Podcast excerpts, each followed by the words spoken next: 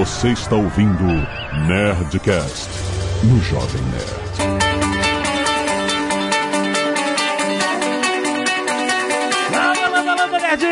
Aqui é Alexandre Antônio, Jovem Nerd, muito curioso em saber como o Flávio avalia o Jovem Nerd.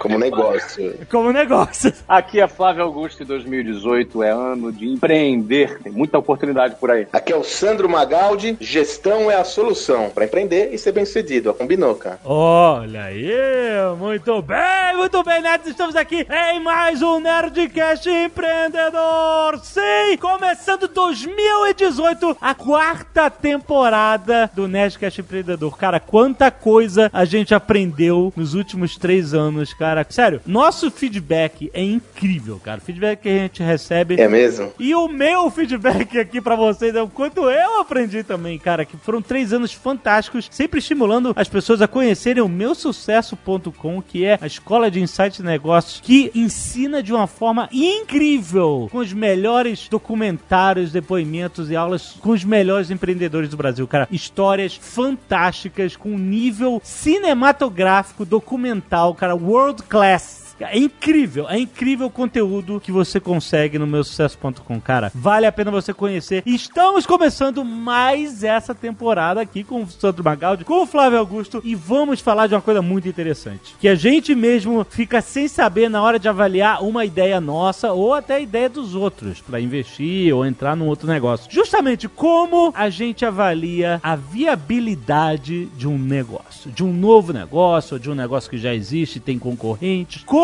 que a gente entende, como é que a gente pode na prática criar ferramentas? É óbvio que ninguém sabe prever o futuro, mas como é que a gente faz? Como é que a gente toma decisões educadas sobre esse assunto? Porque isso, cara, pode querer dizer você perder tempo e dinheiro, ganhar tempo e dinheiro, dependendo de onde e quando você investir e como você investir. Vamos pra esse papo que tá muito maneiro. Começando 2018 com muito empreendedorismo na veia.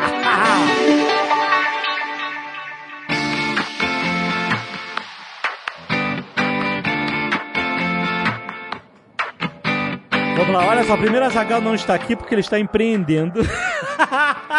ele está abrindo Nerd Bunker, porque sabe, o pessoal começou a trabalhar lá finalmente, nosso escritório da redação em São Paulo, e ainda sempre tem coisas para resolver, fim de obra, infraestrutura, tem que ter a presença de uma pessoa lá para tomar decisões rápidas e resolver problemas. Então, a Zagal está em São Paulo com a galera da redação, muito, muito feliz. É uma nova fase aqui pro Jovem Nerd, sabe? Ter um escritório, apesar da gente sempre ter achado muito foda ter a, a nossa equipe remotamente, porque sempre trabalhamos a baixo custo, assim. É, a equipe cresceu a um ponto que a gente achou que seria muito interessante e produtivo tê-los num lugar físico, um lugar tematizado, bem nerd, para eles sentirem o valor da empresa onde eles trabalham, entendeu? Que é uma empresa que tá crescendo, uma empresa que se importa com eles. E obviamente a gente acredita que dessa forma, como tem muito trabalho criativo envolvido também, tendo as pessoas num convívio social diário ali, foi a melhor coisa que a gente ia fazer. Então é isso, essa é a nova fase do Jovem Nerd. Agora tô começando 2018 nisso. Exato, eu sigo vocês no Instagram. Pô, super legal as fotos lá, super Animal. Ah, a gente vai filmar, cara. Vocês vão ver. Tá muito incrível, cara.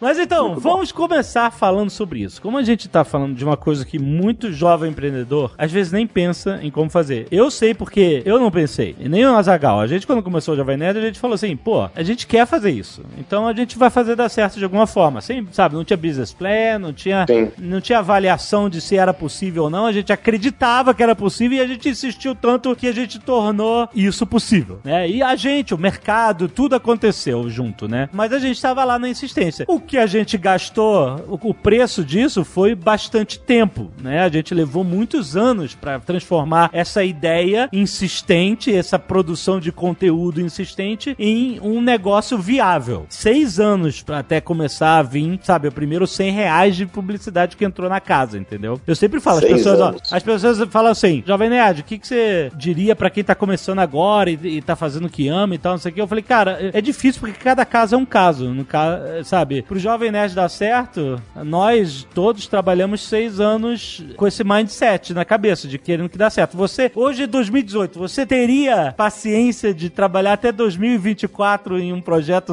até ele dar certo, é dar o primeiro 100 reais? né? Não é sempre assim. Mas tem uma coisa interessante, o Alexandre, para acrescentar, é que certamente, se você começar trouxesse hoje de volta, tu não levaria os mesmos seis anos para vender o seu primeiro. Porque De você já alguma. aprendeu um monte de coisa, né? Sim. Você, na realidade, tudo que você aprendeu, se você tivesse começando, começando agora o Jovem Nerd, depois de toda a experiência que você teve, você não cometeria falhas que você cometeu. Exato. Você tomaria já alguns caminhos que já estão relacionados ao formato que tem hoje. Sim. Ou seja, provavelmente você não levaria dois anos, dois anos e meio, quem sabe, mas Uhum. não levaria os seis, certamente. Não, e o mercado mudou. O mercado também mudou, né? Era outro mercado antigamente. né? No fundo, a gente percebe que a gente aprende muita coisa. Então, é esse o sentido do Nerdcast Empreendedor. Nossa intenção, em ter a gente fechado para ficar mais um ano juntos aqui, é procurar passar informações que diminua o espaço entre o ponto A e o ponto B para as pessoas, não é? Uhum, Que elas não uhum. precisem errar tanto, que elas não precisem bater tanta cabeça, como, como, por exemplo, nós já batemos na vida. E essa é a intenção de que cada informação, cada conteúdo, seja isso, que a gente passe esse know-how e encurte esse caminho para as pessoas.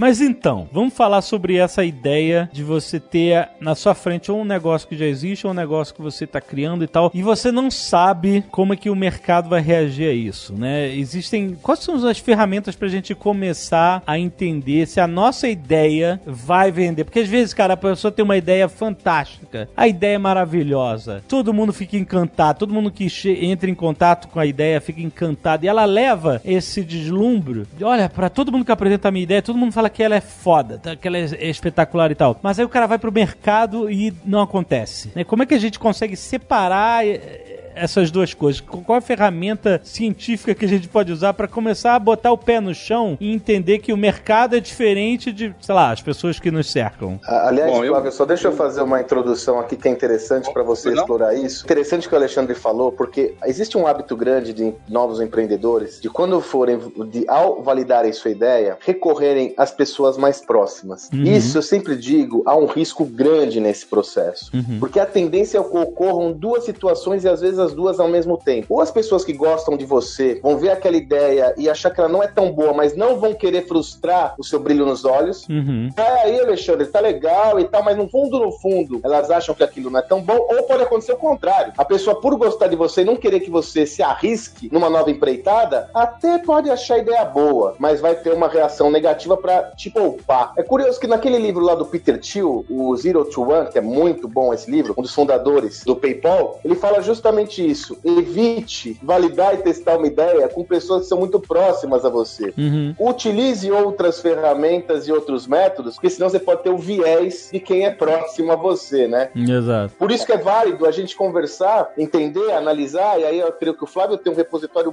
uma, um repositório, uma experiência muito legal, que até acabou compartilhando lá no Powerhouse, foi um dos pontos altos do evento, que é muito relevante nesse sentido. Então, em primeiro lugar, assim, não, não tem fórmula, né? Sim, claro, claro. Se a gente falar aqui que está apresentando fórmula, não é verdade. E qualquer pessoa que fale que tem fórmula é mentira. Não, ninguém tem Uhum, fórmula. uhum. E, e tampouco o seguinte também, não é científico, né? Ok, ok. Porque é, e eu gosto sempre de falar sobre isso com nenhum compromisso acadêmico. É, sempre quando eu falo sobre isso, eu gosto de falar, olha, cara, eu quero fazer como eu faço, como eu fiz, tem dado certo para mim, é, usando essa metodologia, ah, e não significa que é a verdade. Eu não sou o detentor da verdade. Mas eu posso tranquilamente compartilhar a minha experiência. Então é por isso que eu também me sinto muito à vontade para abrir a boca no microfone, num evento ou aqui no, no Nerdcast para falar sobre esse assunto. Então Certo. eu vou falar sobre, a- sobre o, o jeito meu de fazer e como eu faço, compartilhando isso com vocês. Em Legal. primeiro lugar, identificar uma oportunidade não só não é simples, mas ao mesmo tempo a gente está repleto de oportunidades. E isso não é clichê. Por quê? Porque empreender é resolver problemas. não é? Então, como empreender é resolver problemas, quanto mais problema tem, mais oportunidade tem. E a gente vive num país, o Brasil é um, é um país cheio de problemas, não é verdade? Acho Sim. que todos nós concordamos que o Brasil é um país cheio de problemas. Logo, se o Sim. Brasil é um país cheio de problemas e empreender é resolver problemas, logo nós temos um- uma, uma quantidade muito grande de oportunidades para serem resolvidas no Brasil Uhum. oportunidade pra gente aproveitar, porque cada solução de um problema é o teu produto. Sim. Concorda comigo? Cada, cada solução. Vamos lá, pensa num problema qualquer aí. Qualquer problema, não precisa dizer. Só cada um que tá ouvindo, pensa num problema que tenha. Ah, tem problema na saúde, na educação, na segurança, tem problema de corrupção, tem problema de transporte, tem, tem enfim, pensa num problema. Cada um desses problemas problema é uma oportunidade para você empreender. Se você encontrar uma solução para cada problema desse, essa solução é o seu produto. Você pode vender essa solução. Se as pessoas têm um problema e você consegue a solução desse problema, você vai vender esse problema. Então, cada problema, ele tem uma solução. E cada solução é o seu produto. Então, se você for analisar as, as grandes as empresas, os grandes projetos que surgiram recentemente, são soluções de problemas, né? Primeiro, a gente tem que ser observador, né? Tem que ser observador. Cada problema você tem que identificar observando, questionando, você tem que identificar. Ó, tá aqui, ó. Pô, tem esse problema, tem esse problema, tem esse problema. Qual o problema que eu posso encontrar a solução mais interessante para ter um produto bacana, com uma margem grande, ter um produto interessante que não seja tão caro para eu desenvolver? Então é por aí. Então a primeira, a primeira resposta, Alexandre, é observando, né? Sendo observador, observando para achar esse problema, né? E, e para achar a solução desse problema. Uhum. Agora, como a gente pegar essa ideia e a gente analisar se ela é viável? Porque acho que chegamos aí no ponto da sua pergunta também, né, Alexandre? Porque. Se ela tem pô, sustentabilidade, né, meu? Exato. Como é que a gente faz para pegar essa ideia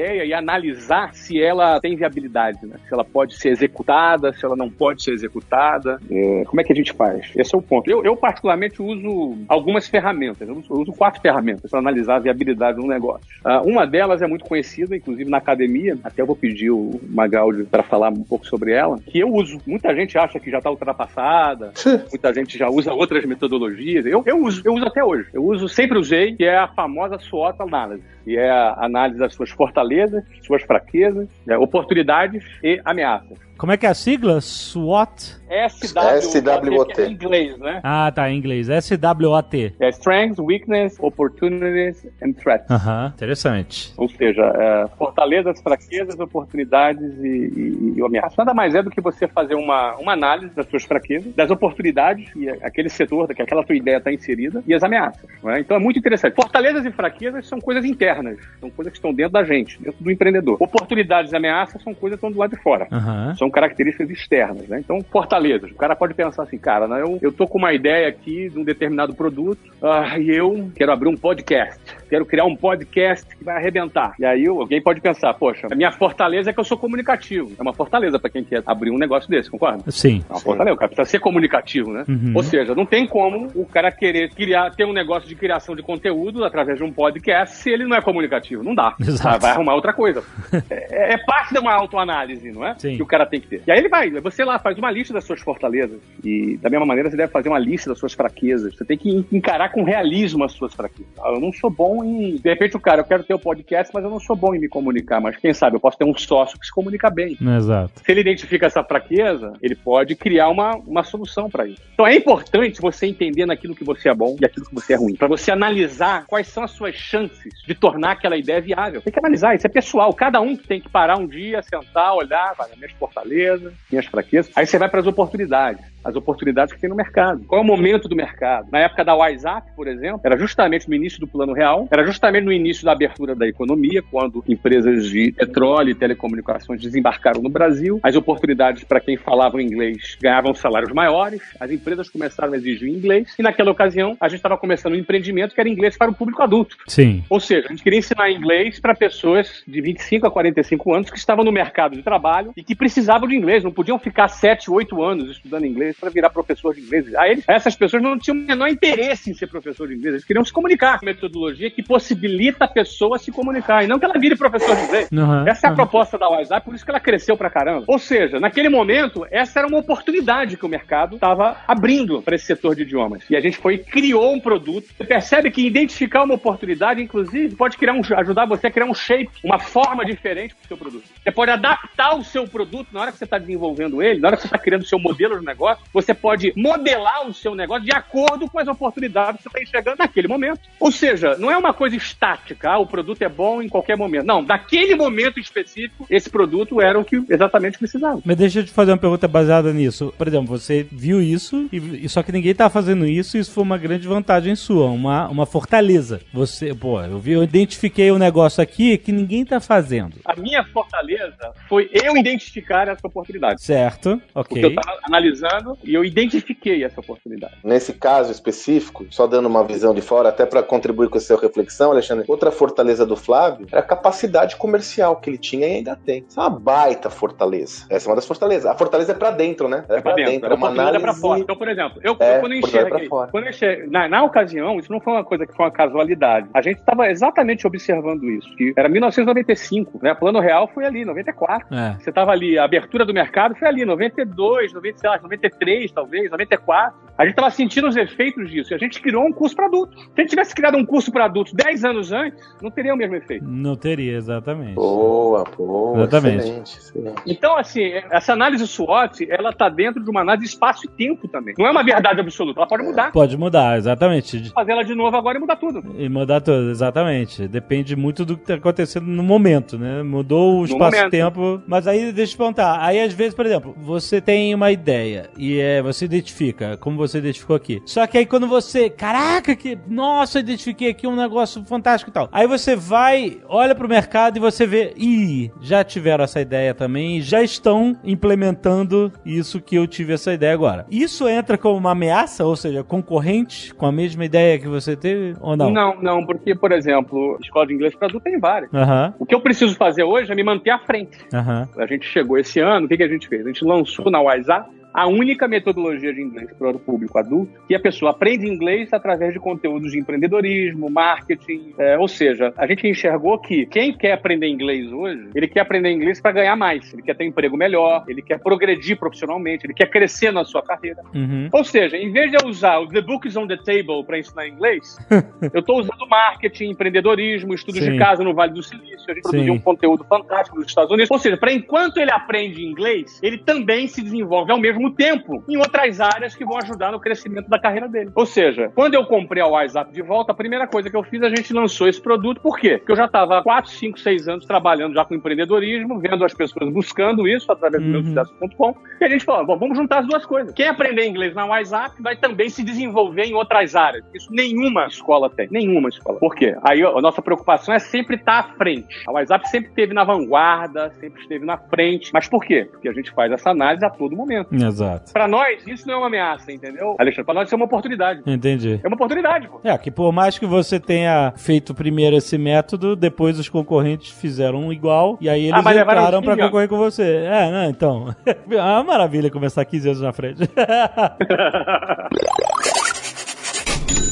A maior validade, em minha opinião, da matriz SWOT é uma coisa que o Flávio falou aí no, no meio da conversa. Muitas vezes a gente empreende é, como se fosse uma casualidade. Vamos empreender e não há nada de errado nisso. Porém, a matriz SWOT lhe permite um olhar para dentro e para todo o contexto. Coisa que muitas vezes nós não fazemos por estar absorto no negócio, né, cara? Então, a matriz SWOT, a grande beleza dessa ferramenta é que ela é muito simples, né? O Canvas é uma outra ferramenta de análise de negócio que também não é tão complexa, mas a matriz SWOT é baba. Você pode fazer agora aí. Pode falar dos seus pontos fortes, fracos, ameaças. É, você faz agora. Então, e ela é, lhe uma... permite, por uma forma muito simples, fazer uma autoanálise, né? É, o que às vezes as pessoas não gostam, porque elas estão tão absorvidas pela operação que ela acha que é perda de tempo, entendeu? Isso não é perda de tempo. Uhum. Existe um, um, campo de produtividade feita no, no, âmbito estratégico que é muito importante ser realizado. Exato, Flávio. E eu digo para você, como eu hoje estou fora do Brasil, eu não moro no Brasil, Brasil, toco o negócio no Brasil, tenho um negócio quase 10 mil funcionários no Brasil, mas eu não moro no Brasil. Portanto, e uma das razões pelas quais eu saí do Brasil para tocar o um negócio à distância, para eu me concentrar mais no âmbito estratégico do negócio. Até porque eu conto com executivos dos quais eu deposito grande confiança, eu já trabalho com eles há mais de 20 anos, são pessoas super competentes, e eu me permito ficar num ambiente mais estratégico, o que me ajuda e ajuda a empresa a evoluir mais e mais rápido. Agora, quando você está começando um negócio, pô, tu, tu joga nas, nas nas 11, né, cara? Você é zagueiro, é meio campo, atacante, goleiro e gandula. Uhum. Então, ou seja, você tem que fazer de tudo. Mas esse de tudo inclui a parte estratégica. Eu vou dar um exemplo aqui para você. Eu não entro em negócio, quando eu faço a minha análise SWOT, eu já, já abri algumas empresas, alguns negócios, dirijo alguns negócios. Eu não entro num novo negócio que eu não olhe e não tenha competência, fortalezas em, em vendas e gestão. Boa, eu tenho que ter cara, fortaleza legal. em gestão. Vamos dar um exemplo aqui. Eu entrei no negócio de futebol aqui nos Estados Unidos. Um investimento alto, alto, foram 120 milhões de dólares de investimento. Ou seja, tu vai entrar num negócio que você vai botar do teu bolso 120 milhões de dólares sem ser bom em vendas e gestão, eu digo para você, eu não tinha expertise de venda suficiente, específica para a área de esporte, para começar um negócio naquele momento. Não tinha. Uhum. O que eu fiz foi buscar alguém que hoje é o CEO do clube, Alexandre Leitão, com experiência de, de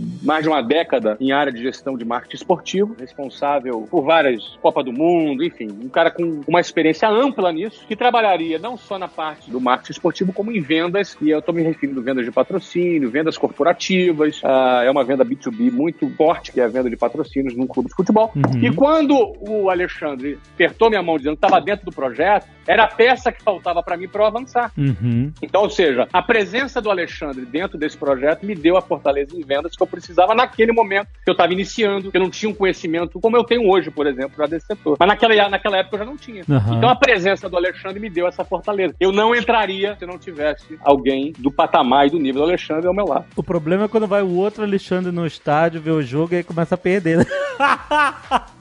Eu, isso entra nas ameaças ou fraquezas. Aí você depende como você quer olhar, depende como você quer analisar o negócio, né? Talvez, Flávio, uma fraqueza sua seja convidar essas ameaças pro seu negócio. Ah, eu cara. acho que isso é, uma, isso é uma ameaça mais espiritual, entendeu, uma urucubá, Transcendental. transcendental, não sei, exatamente. É, mas ele, ele, ele me prometeu que vai voltar no próximo jogo daqui a sete anos, né? Será que é o título, pelo menos?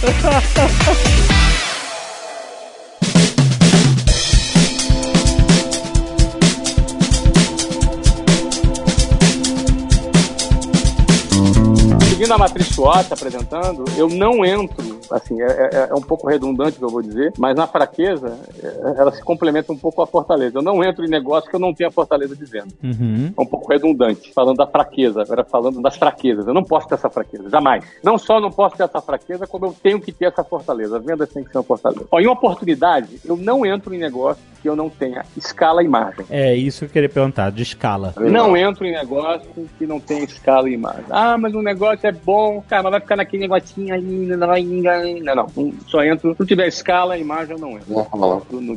Tem que ter escala e tem que ter margem. O que, que é Uhum. margem? A margem de um produto, o trabalho que dá pra você trabalhar num produto com margem baixa é o mesmo trabalho que dá pra você trabalhar com um produto com margem alta. Mesmo trabalho. Então, por exemplo, ah, mas você não abriria um, um posto de gasolina, cara? O posto de gasolina tem mais de 3%. Meu tempo vale mais que 3% de margem, entendeu? Uhum. Então eu não vou, ah, mas é um negócio que é bom, o ponto é bom. Eu, eu não, eu não entro, tô fora, entendeu? Então eu não entro em negócio que não me apresente uma chance de escala e uma chance de margem. Pra mim, escala e margem tem que fazer parte das oportunidades daquele negócio. Eu tenho que chegar na minha matriz SWOT e falar, tem escala e tem margem. Se não tem, sai caro. Então eu só entro em Agora, Flávio, vale escala. frisar que essa é uma, é uma escolha estratégica sua. Boa, né? bem lembrado. Você analisou todo o contexto, né? De novo, olha, isso aqui não é no dono da verdade. Eu não tô falando aqui que é metodologia científica. Eu tô Uhum. falando que é o jeito do Flávio, é o meu jeito. De repente outras pessoas gostam, É. outras pessoas fazem. Tem gente que gosta, pô, de trabalhar com escala, baixa margem, sei lá. Não, tem gente que, de repente, quer abrir um restaurante e ficar com aquele restaurante 20 anos, no mesmo ponto, não tem problema nenhum. É. Tô falando do Flávio, é o meu jeito, tá, gente? É o meu jeito, eu não faço. Pra mim, eu entro em negócio que tenha muita escala e margem alta. Porque é, muitos negócios começam com a pessoa, o dono do negócio, porque ele manja da operação. Nu- muitas vezes é isso. O cara sabe. E vou dar um exemplo muito simples que acontece na vida de muita gente. A pessoa faz, sei lá, doce pra festa, ou salgado, alguma, sabe, alguma coisa que ela trabalha com eventos e tal, ela não tá. Entendeu? E aí o que acontece? Por que, que ela começa a fazer isso? Porque ela sabe fazer doces bons, ou salgados bons, ou o que seja. A pessoa tem jeito pra cozinha e tal. Então ela, sa- ela manja da operação. E aí o que acontece? O negócio dela já começa estrangulado pelo funil que é essa pessoa. Normalmente, você pode pensar assim: "Ah, esse é um negócio que, é, é, na verdade, não é um negócio, é um emprego que a pessoa se deu. É, ela, ela era funcionária da empresa dela. né? Exato. O exemplo que você deu de o cara pode querer ter um restaurante naquele ponto por 20 anos é a mesma coisa. O cara tem um emprego na empresa dele. né? Mas aí eu, eu penso assim: não quer dizer que exista um negócio que não tem escala. A pessoa pode começar como confeiteira fazendo a, a operação e aí ela pode expandir, contratar Pode. mais gente, escalar, virar uma marca e tereré e porra. Mas isso tudo tá muito ligado à ambição da pessoa e à opção visão pessoal que ela tem. Sim, com certeza. Mas aí eu te pergunto, em algum momento da escala, você que entende de operação não é obrigado a entender de gestão, às vezes até mais do que da própria operação? Eu não entendia tanto disso quando eu comecei o meu negócio, Uhum. mas eu tinha muita fome de crescer. Crescer e expandir era uma coisa importante pra mim. Por quê? Porque pra mim, pro Flávio, pode não ser pra outra pessoa. Escala e imagem era muito importante. Então, eu que eu, eu já nasci, abri a primeira WhatsApp na reunião de inauguração da WhatsApp. Aliás, vamos botar esse link aqui embaixo. Eu tenho esse vídeo, eu vou botar esse link na descrição do nosso episódio. É animal Vamos esse ver. vídeo, cara. Vocês vão ver uma. Em 1995, eu fazendo a inauguração, o moleque lá com terno bege, que bege de linho, sabe? Desculpa, deixa eu só, deixa eu interromper um pouquinho que a cachorra fugiu aqui, rapidinho. Tá bom. Eu tá vou bom. chamar aqui rapidinho. A cachorra do Flávio fala inglês ou português? Acho que ela fala inglês. Ei, menina! Ela tá aqui, cara. O cara tá passeando com ela aqui, só que ela fugiu. O cara fugiu, ela fugiu dele e ficava correndo, dando volta e ia atrás dela. Esse menina, tá aqui. É, né? Você viu, ó, não sei se isso tá gravado, mas é assim, cara. Até pra falar com a minha cachorra, tem que fazer WhatsApp. Tem que fazer o WhatsApp, cara. Senão ele não vai, senão ele vai se comunicar como um cachorro, nem como um dog. Não vai, não vai. A pessoa que tava andando, no andador, que tava passeando com ela ali, não fala inglês, né? Tava correndo atrás dela já, já há uns 20 minutos. Eu tô aqui falando com vocês só olhando, né, cara? Vocês vão ver, era uma reunião. Você viu lá que a gente era bem pobrinho, mas era bem limpinho, né?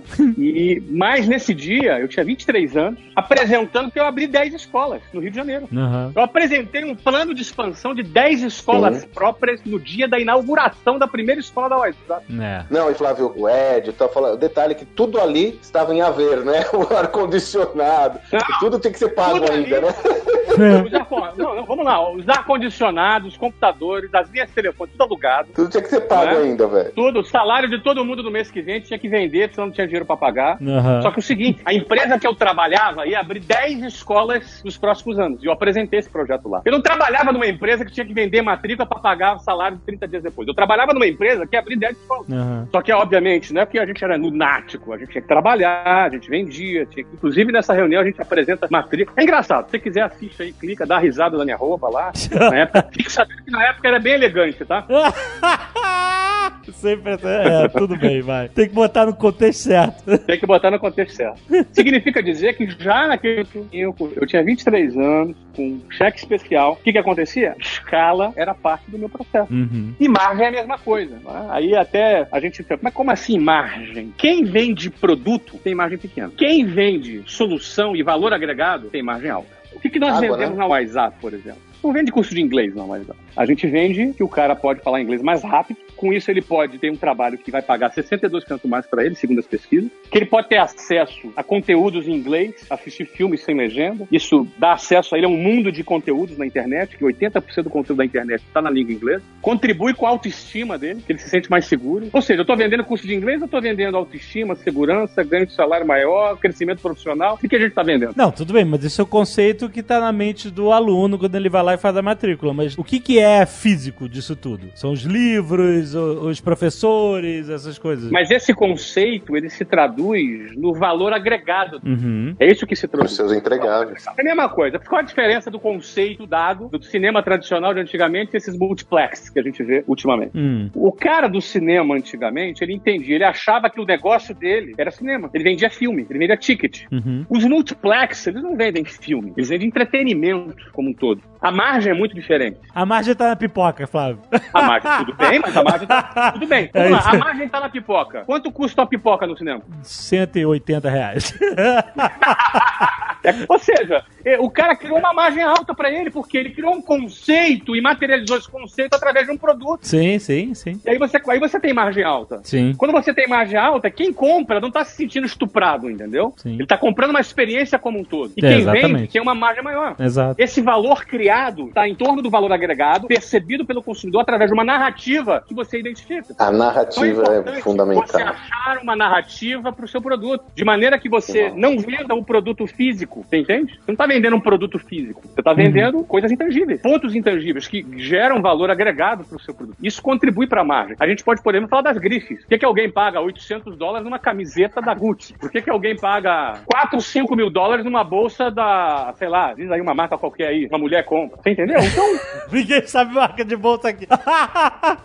Mas sim, entendi, entendi o que você quer dizer. O mercado de é? luxo todo ele é drivado por isso, né? E por que, que alguém paga um valor X no iPhone, entendeu? Uhum. Essa narrativa em torno de um produto ajuda você a construir margem no seu produto. Você ajuda a construir margem. Porque o cara vai estar tá comprando não simplesmente um produto, mas toda a solução que ele percebe que está em torno desse produto. Aí você consegue gerar margem. Se eu enxergo uma boa narrativa, na oportunidade. Eu tenho que enxergar a narrativa antes de abrir o negócio, entendeu? E a margem vai te dar fôlego para crescer rápido. A margem vai me dar tudo, né? Me dar fôlego. Ela vai fazer com que eu tenha mais resultado com menos esforço. Aliás, essa análise de esforço e resultado é a próxima ferramenta que a gente vai falar. É isso que eu ia falar, essa é boa pra caramba. Então, para finalizar a ameaça, é, eu não entro em negócio que dependa de governo e que dependa de câmbio. Uhum. Eu, Flávio, não tô dizendo que é errado isso. Não. Tô dando o meu exemplo. Eu não entro em negócio que dependa de governo, que dependa de uma canetada de um burocrata, entendeu? Sim, sim, sim, sim. E tampouco eu entro, não entro em negócio que depende de câmbio. Imagina, você tem um, um câmbio a dois reais hoje, amanhã vai a 4,15, como aconteceu agora recentemente. Uhum. Despenca a tua venda, teu preço fica inviável, teus compromissos estão anexados ao dólar, você tem uma dívida e daqui a pouco essa dívida dobra porque você não está redeado e você trabalha com derivativo de dólar, entendeu? Sim. Esse é o mais difícil de você fugir porque às vezes indiretamente você depende do câmbio porque seu fornecedor depende e tal, não sei o quê. Mas, mas eu entendo, diretamente é pior, né? Com certeza. Tô dizendo que é errado, alguém pode entrar, pode fazer. Tem gente que trabalha com importação e exportação completamente ligada ao dólar. Sim. Eu, claro, não entro, porque eu prefiro trabalhar com ingredientes que eu sinta que estejam nas minhas mãos, que dependam de mim. Então, assim, eu não entro, eu não, eu não trabalho com ameaças regulatórias. Não trabalho, pelo menos aquelas que eu consigo enxergar, né? Uhum. Você pode, eventualmente, ter uma ameaça regulatória. Sei lá, ó, tá proibido o podcast no Brasil. Pode ser que aconteça.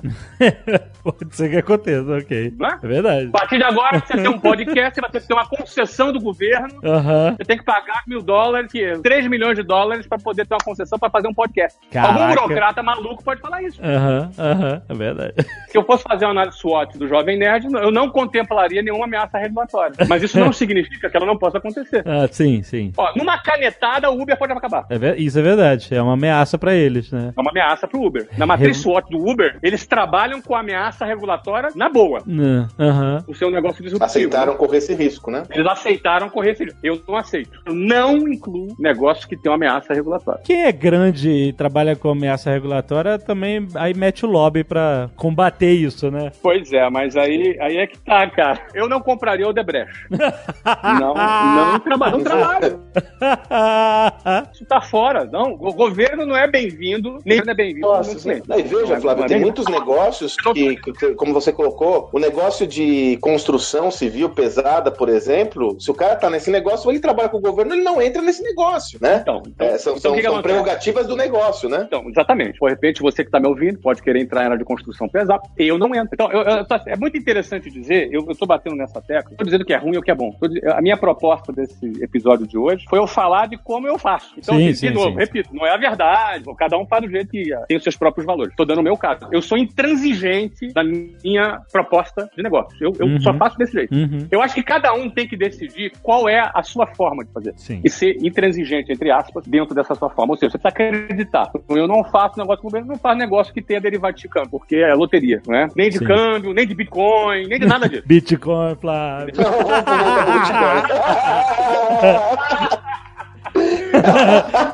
e você sabe que agora, depois de um mês, ele caiu muito. Eu não tô falando pra você não, não, não fazer negócio com dólar, pra você não fazer negócio com Bitcoin. Eu tô falando nada pra você, eu tô falando meu caso. É, sim, sim. Meu sim. caso todo ser humano na Terra tem 24 horas por dia. Isso todo mundo é igual. Todo mundo tem a mesma quantidade de tempo para fazer todo o trabalho que precisa ser feito. E aí que vai, né? Justamente quanto esse trabalho vai gastar do seu tempo e quanto esse tempo você gastou nisso vai te trazer de volta, né? Quanto isso vai engrandecer seu negócio. Então, são dois recursos que são finitos aí. primeiro é o tempo, o segundo é o dinheiro. E quando a gente fala de esforço, a gente não tá falando só de tempo, tá falando de tempo e de investimento também. Ok. São dois ingredientes que se refletem no esforço. Sim. Essa segunda ferramenta que eu uso, além da matriz SWOT, matriz SWOT é uma coisa acadêmica, qualquer pessoa aprende, em É. qualquer primeiro ano de faculdade já está aprendendo matriz SWOT. Uhum. Aí eu realmente E no Google você acha fácil. né? Essa daí que você vai falar, não. Essa daí é você que criou essa, essa ideia aí. Talvez até já exista, eu não sei, também tanto faz. Aí isso aí, isso aí Não, eu não sei, mas eu não diferente. tô brincando, não. É porque eu, eu- quando você me mostrou, eu achei do cacique a ideia, cara. É termo conhecido. Sim. É, Né? não, esse É, exatamente, Alexandre. É isso aí. É uma ferramenta que eu criei para analisar os, os negócios. Ela é muito simples, mas apesar dela ser muito simples, ela é muito. Eu acho ela muito útil, sabe? Eu realmente uso bastante ela para analisar. E quando eu falo analisar negócios, não é só se eu vou entrar numa nova empresa ou não. Às vezes é um novo projeto da empresa. Uhum. Vale só para você abrir uma empresa nova. Ela às vezes vale se você deve abrir um no- uma nova linha de produtos ou não, mudar seus canais de distribuição ou não, mas de esforço versus resultado. Às vezes as pessoas elas olham só para o resultado que ela presume que determinado projeto ou empresa vai dar, mas ela não faz uma análise de esforço versus resultado. Quando você Uhum. faz a combinação de esforço versus resultado, você pode comparar projetos e decidir se você vai pelo caminho A ou pelo caminho B, a depender dessa relação de esforço versus resultado. Por exemplo, ó, imagina um gráfico que tenha no eixo vertical o esforço e no eixo horizontal o resultado. Ok. Então você está ouvindo aí, quiser dar uma pausa, pegar um papel, você pode desenhar esse gráfico do jeito que eu vou falar, tá? Você faz assim, no eixo vertical, bota a setinha para cima, esforço, e no eixo horizontal, resultado. Aí você, no meio da linha horizontal, você dá um risco na- é, perpendicular a essa linha horizontal, e você dá um outro risco também perpendicular ao eixo vertical, fazendo uma cruz assim no meio, sabe? Aí você vai separar esse gráfico em quatro quadrantes. Uhum. Em quatro quadrantes Ok, tô fazendo aqui. tá fazendo, né? Tô fazendo, o ah. quadrante lá, lá em cima à esquerda é o quadrante 1, o quadrante lá de cima à direita é o quadrante 2, o quadrante da esquerda embaixo é, é o quadrante 3 e o quadrante da direita embaixo é o quadrante 4. Quem tem um aplicativo do Jovem Nerd pode ver a imagem aí no seu celular. Então aqui, ó, esforço versus resultado, você tem quadrante 1, quadrante 2, 3 e 4. Uhum. Então a análise é muito simples, né? Você vai localizar ah, nesse gráfico onde o seu negócio está localizado. Então, por exemplo, se ele estiver localizado aqui no, no- no quadrante 1, significa que é esforço alto, Uhum. esforço alto e resultado baixo é terrível, né, cara? Uhum. É, talvez seja o exemplo lá do posto de gasolina, né, cara? Exato. Esforço alto e resultado baixo. O quadrante 3 talvez seja o esforço, é o, é o esforço baixo e resultado baixo. Uhum. Ele, ele dá um resultado baixo, mas o esforço é baixo. Talvez fosse você comprar um imóvel e alugar. Uhum. Esforço baixo, para você administrar um imóvel alugado. Uma vez você aluga, você pode botar uma administradora, mas também o resultado é baixo, o aluguel é pequeno. É Exato. um retorno baixo do investimento do seu capital. 0,4%, 0,5% é, é, é o que geralmente se cobra. É, é um, é um- é esforço baixo, mas o resultado é muito baixo. É? Isso aqui, eventualmente, alguém pode diversificar e colocar negócios aqui no quadrante 3. né? O quadrante 2 é interessante, porque é esforço alto e resultado alto. Eu gosto muito do quadrante 2. Uhum. No quadrante 2 você tem esforço alto, porém você tem resultado alto, que é o caso que eu tenho com todos os meus negócios, que é esforço alto e resultado alto. E o quadrante 4 é esforço baixo e resultado alto. Isso geralmente é não lindo. existe, geralmente é pirâmide, é promessa, é pirâmide geralmente, né? Eu pensei que você ia falar Bitcoin. Ô, Magalhães, eu não falei nada, hein, cara? Falou pra você, hein, cara? Eu agora saiu essa estatística que tem quase cinco vezes mais gente investindo em Bitcoin do que na bolsa no Brasil. Eu vi uma análise ótima, né? Pra todo mundo que quer ficar milionário, agora analisar mesmo a ação, ninguém quer, né, cara? É. Não, não tem como, né? Enfim, eu sempre falo, eventualmente alguém pode ganhar dinheiro, sim, coin, alguém pode ganhar dinheiro, sim, mas pode perder tudo também. né? Na realidade, enfim, não é, é, um, é, um, é um risco alto, mas enfim, o, o nosso assunto não é Bitcoin. Geralmente no 4 é pirâmide, né? O cara que acha que vai ganhar dinheiro fácil, sem se esforçar, porque ele Exato. acha que ele é muito inteligente, que ele descobriu a pólvora. Normalmente o quadrante 2 é o que tem os negócios mais sólidos e reais e interessantes, né? Isso, exatamente. Os negócios 2, o negócio 3 é aceitável quando é para diversificar portfólio. Ah. O negócio 1 um é detestável, o negócio 4 simplesmente não existe. É, não existe. E aí o que, que acontece? Em cima desse enfoque, desse ponto, eu diria que é muito interessante, às vezes, você comparar. Você está em dúvida se você vai para o caminho A ou o caminho B. Cara, pega o caminho A e localiza ele dentro desse gráfico. E pega o caminho B e localiza ele dentro desse gráfico. Você vai Uhum. analisar sob o ponto de vista do esforço versus resultado. Uhum, uhum. Isso é fantástico. Eu tomo altas decisões usando esse gráfico, eu tomo realmente decisões. Eu analiso viabilidade do negócio, não só analiso viabilidade, como eu, eu entendo, eu avalio se aquele possível negócio está dentro da minha filosofia de investimento. Sim. Então é essa parte útil para mim esse tipo, esse modelo de análise de viabilidade. Agora vamos falar da terceira ferramenta que eu utilizo para analisar a viabilidade? Por favor. Eu chamo que é gamificar o seu negócio. Ah, olha aí. Como assim gamificar o seu negócio? Né? É como você transformar o seu negócio numa planilha como se fosse um videogame, entendeu? Uhum. Você tem uma planilha de simulação e fluxo de caixa por 4, 5, 10 anos. Você faz o teu modelo de negócio, você modela o seu negócio, cria essa planilha de simulação financeira, você pode fazer no Excel, no Number, em qualquer planilha que existe. Antigamente eu fazia num papel de pão, Uhum. e aí, ou seja, é, em 1995 eu não, eu não tinha muita intimidade com Excel naquela ocasião. Nem sei se existia Excel naquela ocasião. Talvez existisse, né? Em 1995, né? Mas o que, que é isso? Você vai fazer uma planilha, uma planilha que você possa, assim, pô, e se eu, ah, em vez de ter é, 10 alunos por turma, eu tiver 5 para melhorar e oferecer um produto mais personalizado? Aí ele me dá o impacto financeiro dessa decisão. Uhum. Não, mas e se eu aumentar para 15? Aí ele me dá o impacto financeiro dessa decisão. É um Uhum. videogame. Você troca uma coisa, troca tudo nos próximos 10 anos. Sim. Entendeu? Sim. Você troca uma. É uma é uma planilha dinâmica que estabelece um fluxo de caixa que varia de acordo com a projeção de gastos, um orçamento que você tenha na sua empresa e na sua projeção de receita. Isso tudo conectado com as características das premissas do seu modelo de negócio. Portanto, você pode brincar com o seu modelo de negócio, você pode brincar melhorando ah, para cima, se eu mudo isso aqui, se eu mudo, qual é o impacto se eu mudo isso aqui? Você pode, inclusive, nessa planilha de simulação financeira, simular a valuation da sua empresa de acordo com cada mudança. Você pode ver qual é o impacto no valuation se eu aumento o número de alunos em turma. Qual é o impacto no valuation se eu mudo o preço? Qual é o impacto no valuation? Ou seja, não é só no fluxo de caixa. Você pode chegar até na valuation, na avaliação da empresa baseada em parâmetros de mercado, por exemplo. Ou seja, é fundamental, na minha opinião, para você analisar a viabilidade do negócio, você gamificar o seu negócio e fazer uma planilha de simulação financeira. E aí você tem ali, tá ali, cara. Não é mais uma,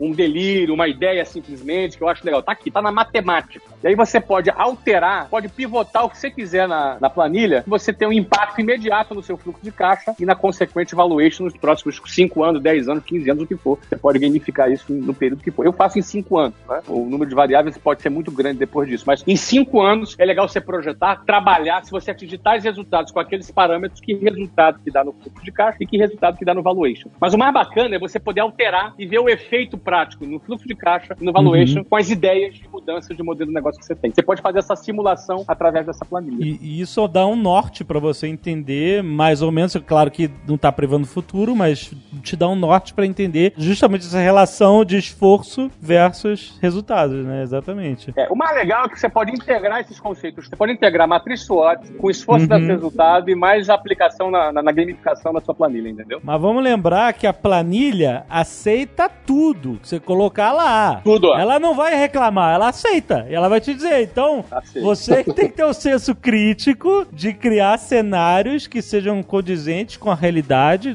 de mercado que você conheça, né? Mas aí, para equilibrar, isso que acabou de falar agora, Alexandre, eu uso a quarta ferramenta. Ó, Tem uma quarta ferramenta que tem justamente o objetivo de equilibrar o fato da planilha aceitar tudo.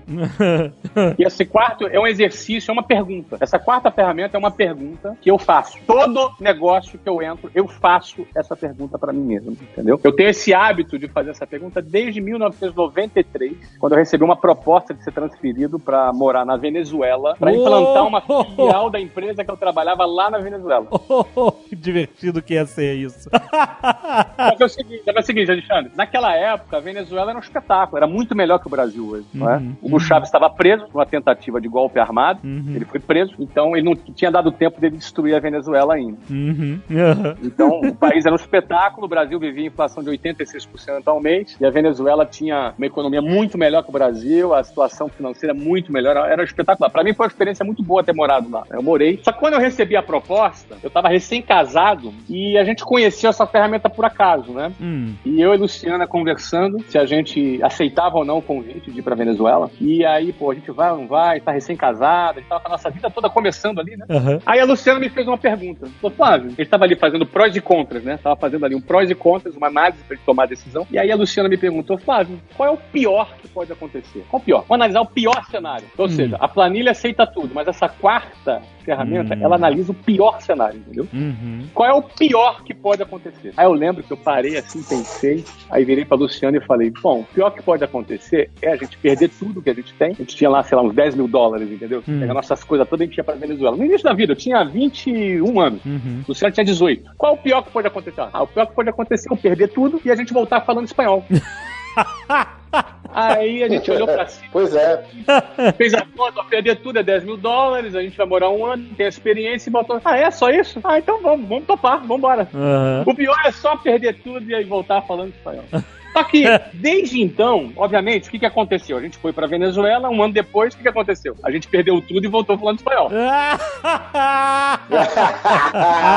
Olha só, pessoas, o Flávio está falando. É, um, é sarcasmo ele dizer que está voltando falando espanhol. Não é pior ele falar espanhol, é melhor. Ele está querendo dizer que das pior situação ainda tinha uma vantagem. Porque daqui a pouco vão dizer: ah, não, Flávio está sendo preconceituoso com o espanhol.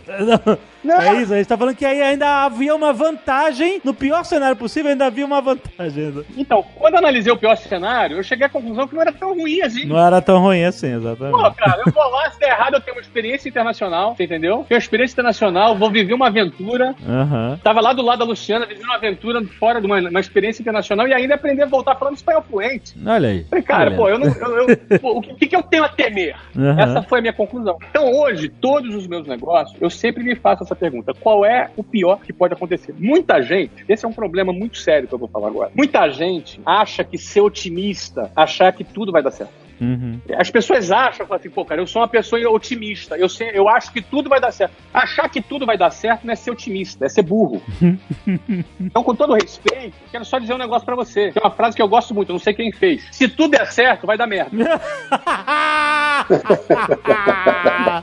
excelente. Alguma coisa tá errada. Excelente, excelente frase. Sempre vai dar alguma coisa errada. Aham. Não existe dar tudo certo. Não existe dar tudo certo. Sempre vai dar coisa errada. Exatamente. Então, é, o cara que acha, acha que ser otimista é achar que tudo dá certo, não é. As coisas não dão tudo certo. Dão errado, tem variável, você tem que saber como reagir. Então, por isso que eu sempre faço a pergunta, ó, qual é o pior? Então eu não entro em negócio e você tem risco de ser preso, por exemplo. Pô, até tudo errado, você vai preso. Não, não entro nesse negócio. entendeu? Eu tenho que avaliar qual o pior que pode acontecer. Eu lembro quando eu entrei lá pra entrar no, no Orlando City, pô, vou ter uma experiência, vou ser dando um clube nos Estados Unidos, vou conhecer outras pessoas, vou gerar um network e o máximo que aconteceu eu perder 120 milhões de dólares.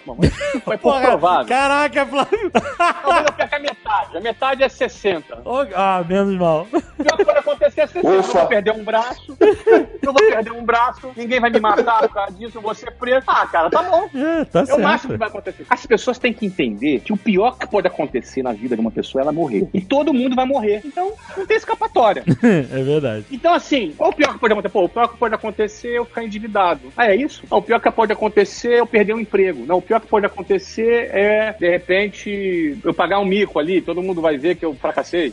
Eu acho que é muito importante as pessoas entenderem qual é o pior que pode acontecer.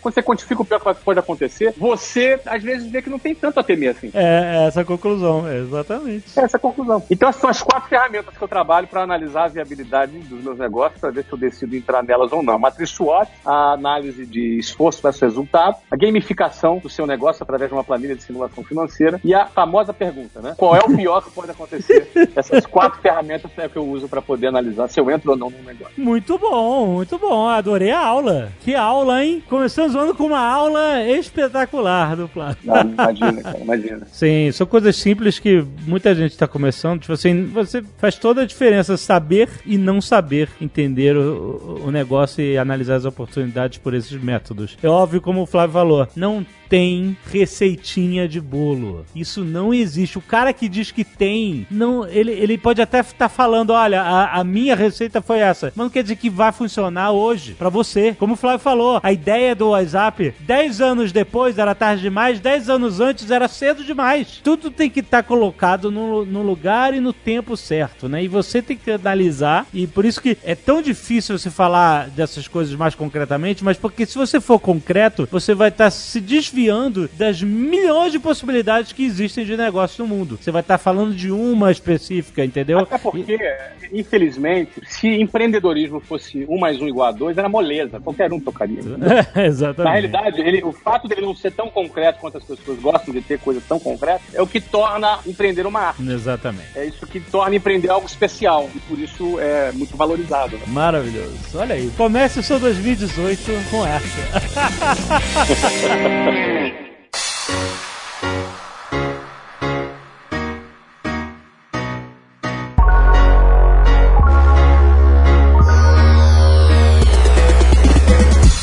fazer o nosso jabá do meusucesso.com e do que mais você quiser, porque esse tempo é todo seu.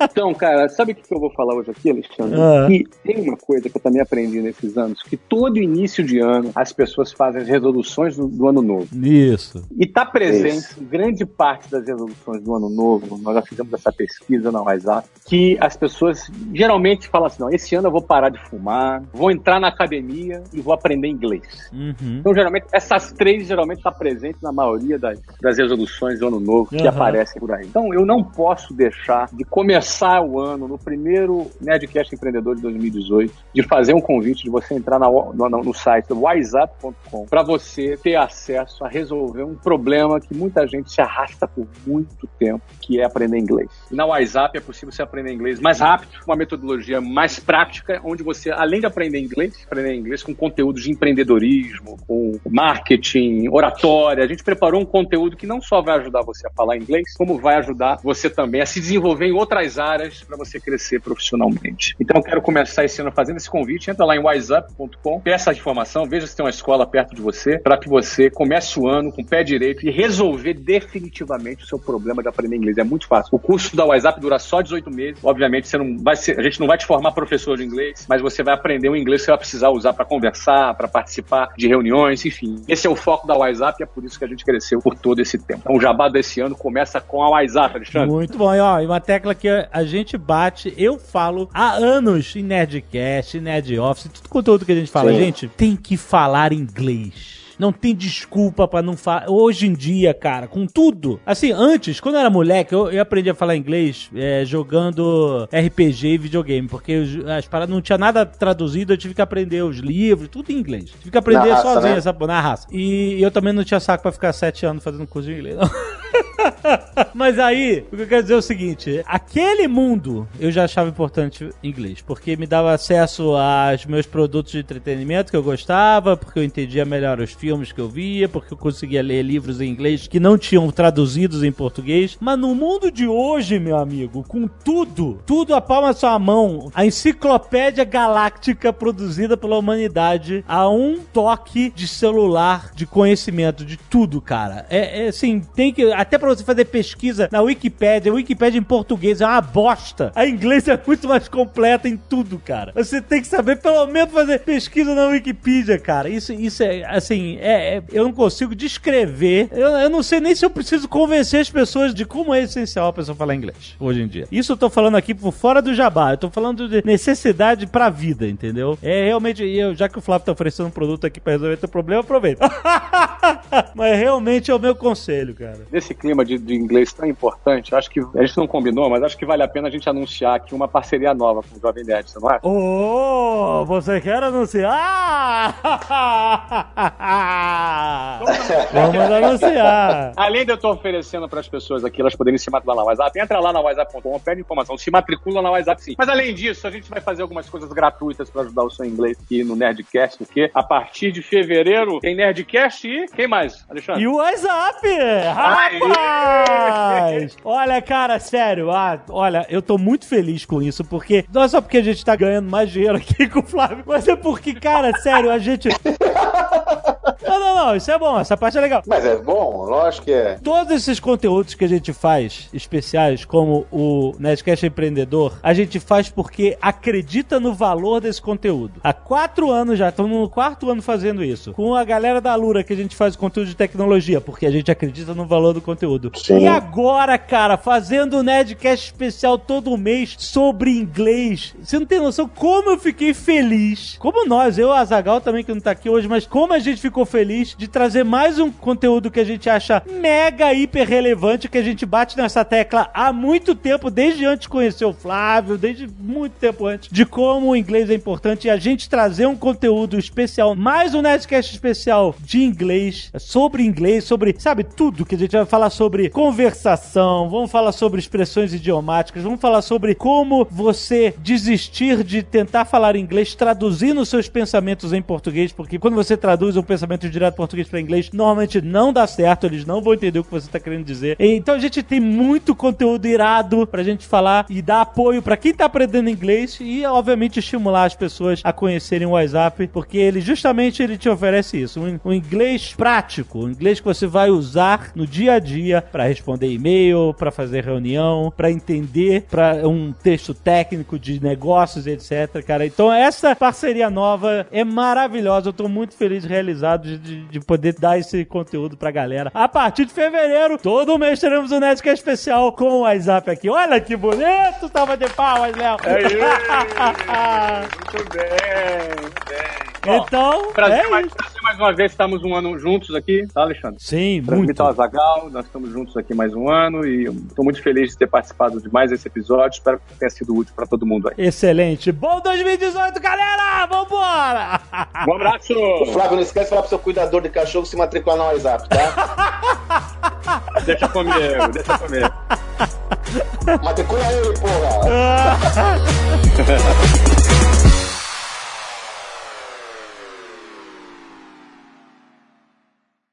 Este Nerdcast foi editado por Radiofobia, podcast e multimídia.